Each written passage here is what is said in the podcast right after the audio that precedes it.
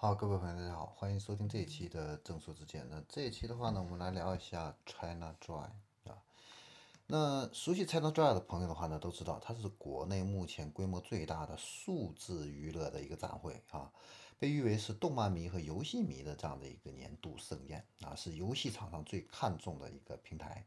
那在这儿的话呢，聚了四呃几十万这样个代表未来消费主力的这个年轻人啊。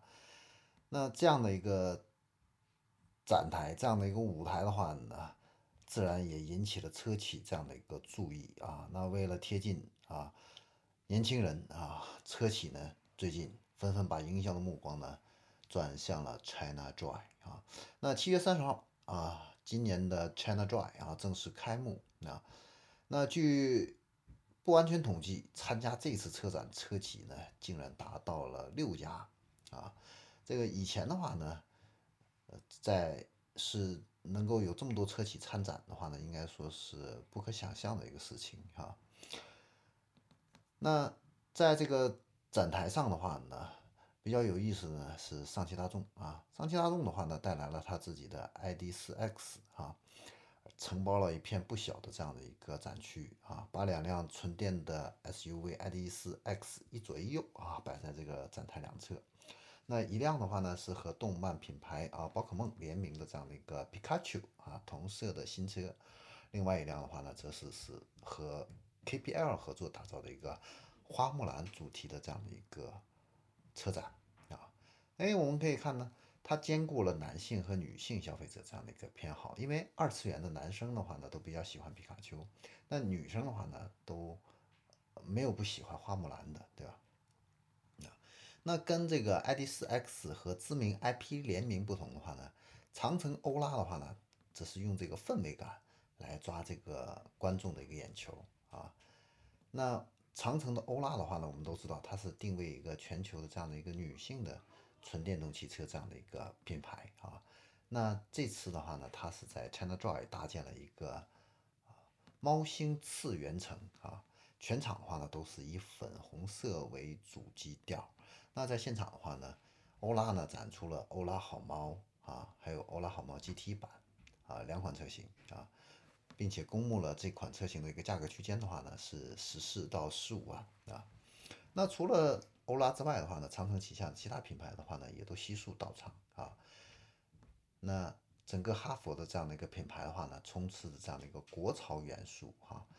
一辆以京剧艺呃京剧这样的一个艺术形式展现的一个哈佛的赤兔啊，非常吸睛啊。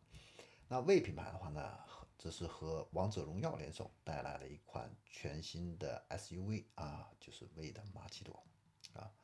那在 ChinaJoy 的最后一天的话呢，比亚迪海豚也正式的亮相首发，预售的价格的话呢是十一到十三万啊。那这个海豚的话呢，也是比亚迪主攻年轻消费市场的这样的一个车型啊。那为了贴合这个 China Joy 的这样的一个调性的话呢，特意采用了海洋主题的一个贴纸。同天的话呢，啊，广汽传祺的这个影豹也是在 China Joy 上市，售价的话呢是九万八千八到十二万八啊。那此外的话呢，呃。没有大战展展台的这些车企的话呢，也都是借助合作伙伴啊，在这个 China Drive 上出现。你比如说有一辆小鹏的 P7 啊，它是出现在高通骁龙的主题馆上啊。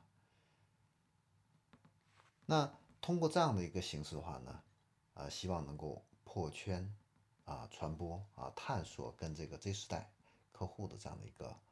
沟通啊，这是小鹏做出的这样的一个。尝试，